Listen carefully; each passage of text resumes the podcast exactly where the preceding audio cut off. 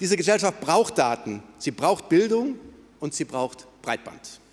Das Schöne an Breitband ist, hier haben wir das Heft des Handelns völlig in der Hand.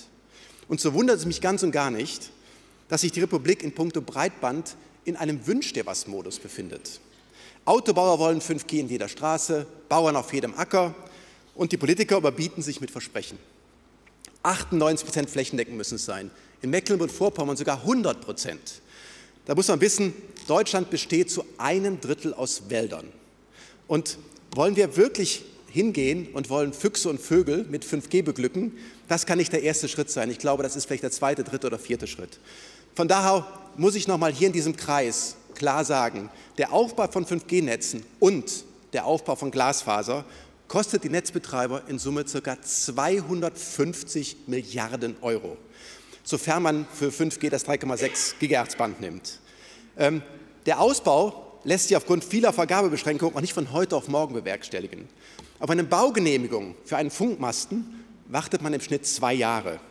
Und man könnte diesen Prozess auch wirklich beschleunigen, wenn man Funktechnologien auf jedem öffentlichen Gebäude ermöglichen würde, und zwar ohne große Genehmigungshürden. Das würde, glaube ich, das Thema vorantreiben. Eine zweite Sache auch noch zu 5G, ähm, 5G flächendeckend anzubieten. Ich gebe Ihnen mal eine Zahl. Wir haben Stand heute 60.000 Funkmasten. Sollten wir 5G flächendeckend, also 98 Prozent anbieten wollen, so bräuchten wir 600.000 Funkmasten in Deutschland. Da mal ein Gefühl dafür zu geben, das wären ganz nebenbei Investitionen von 130 Milliarden. Ähm, ich sage nur eins, jeder will 5G, aber den Funkmast bitte nicht vor die eigene Haustür und teurer darf es auch nicht werden. Das funktioniert nicht. Wer Flächendeckung will, muss Flächenfrequenzen zur Verfügung stellen. Und für die Fläche brauchen wir zunächst einmal Spektrum unterhalb von einem Gigahertz. Dann lassen Sie auch entgegene Winkel leichter versorgen. Wir müssen weg von diesen scheibchenweisen Versteigerungen und einer konsistenten und langfristig angelegten Frequenzpolitik.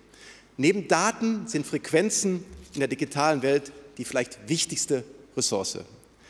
Kurzfristig geht es darum, vernünftige Prioritäten zu setzen. Und diese Prioritäten liegen auf der Hand. 5G gehört zuerst mal aufs Betriebsgelände, an vielbefahrene Straßen, auf Bahntrassen und an Krankenhäuser. Dort sind die Effekte am größten.